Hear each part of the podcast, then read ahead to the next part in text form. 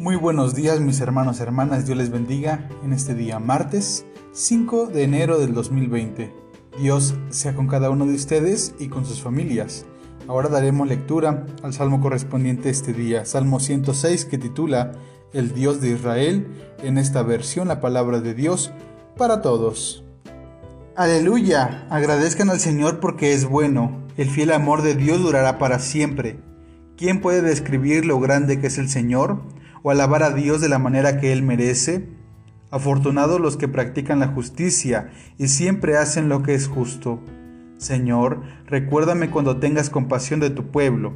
Fíjate en mí cuando traigas salvación, para que yo vea la prosperidad de tus elegidos, me alegre y llene de orgullo de la gente que es tu propiedad. Hemos pecado, al igual que nuestros antepasados, hemos actuado mal e hicimos cosas malas. Nuestros antepasados en Egipto no apreciaron los milagros que hiciste, olvidaron las numerosas obras de tu fiel amor. Allí junto al Mar Rojo, nuestros antepasados te dieron la espalda, pero Dios los salvó por el prestigio de su nombre para mostrar su gran poder. Reprendió al Mar Rojo y se secó, y los llevó por el mar profundo como si pasaran por un desierto. Los libró de sus enemigos, del poder de quienes los odiaban las aguas sepultaron a sus enemigos y no quedó ni uno vivo. Entonces ellos creyeron en sus promesas y le entonaron canciones de alabanza. Pero pronto se olvidaron de lo que Dios hizo por ellos, no prestaron atención al consejo que Dios les dio.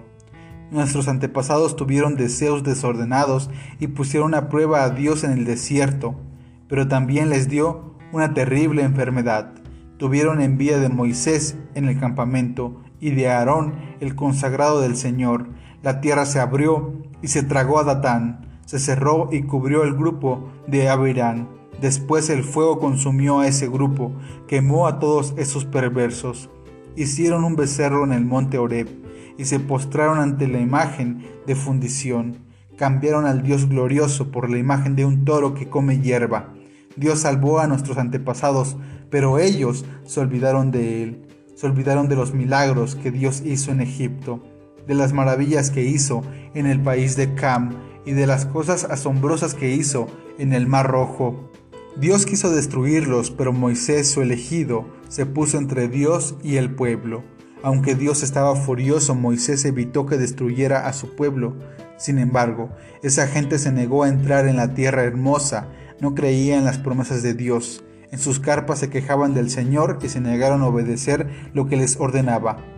Entonces Dios levantó su mano para que murieran en el desierto, para que sus descendientes cayeran ante sus enemigos y para dispersarlos entre las naciones.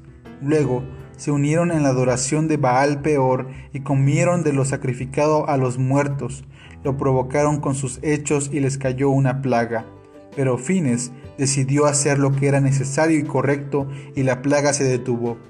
Dios le tomó en cuenta lo que hizo y lo aprobó como alguien que había hecho algo muy bueno, para siempre y de generación en generación. Hicieron enojar al Señor en Meriba y por culpa de ellos le fue muy mal a Moisés, pues lo importunaron tanto que él habló sin pensar.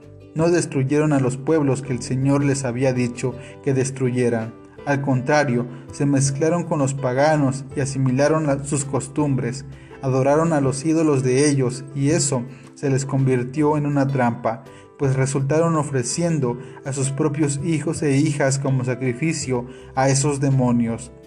Derramaron sangre inocente, la de sus hijos e hijas, al sacrificarlos a los ídolos de Canaán. La tierra se contaminó con su sangre, contaminaron su vida y se prostituyeron con todas sus maldades.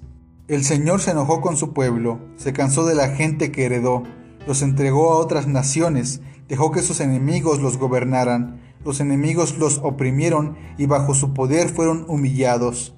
Dios salvó a su pueblo muchas veces, pero ellos se pusieron en contra de él y se hundieron en su maldad.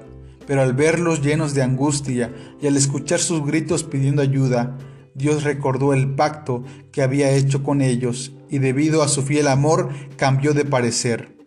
Hizo que sus opresores les tuvieran compasión. Sálvanos, Señor Dios nuestro, reúnenos de entre las naciones para agradecer a tu santo nombre y alabarte con orgullo. Bendito sea el Señor, Dios de Israel, que siempre ha vivido y siempre vivirá. Y todo el pueblo dijo, así sea. Aleluya. Pues bien, mis hermanos y hermanas, con esta oración terminamos el cuarto libro del libro de los Salmos. Cerramos con esta lamentación colectiva, con esta lamentación de toda la comunidad, que también se convierte en un recuento histórico de todo lo que ocurrió cuando Dios salvó a su pueblo de las garras de los enemigos, cuando Dios los liberó de la opresión de Egipto. Y también en este salmo se narra aquellos momentos donde el pueblo de manera desagradecida, de manera que eh, pues estaban viviendo en pecado, eh, tratan en este sentido de darle la espalda a Dios y darle la espalda a su palabra.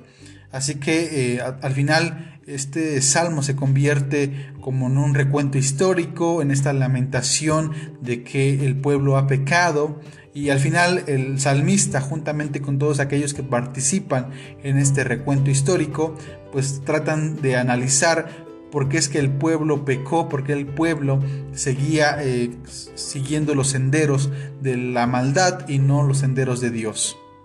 En este salmo tenemos siete escenas donde el pueblo de Israel peca contra Dios, y que realizan de frontera a frontera desde la salida de Egipto hasta los límites de la tierra que Dios les había prometido. Por ejemplo, este pecado que ocurre eh, junto al Mar Rojo, también en el desierto, en el campamento, en la adoración al becerro de oro, en las murmuraciones que realizan en las tiendas, eh, también los cultos eh, que realizan hacia la fertilidad, y también el pecado que ocurre en Meriba.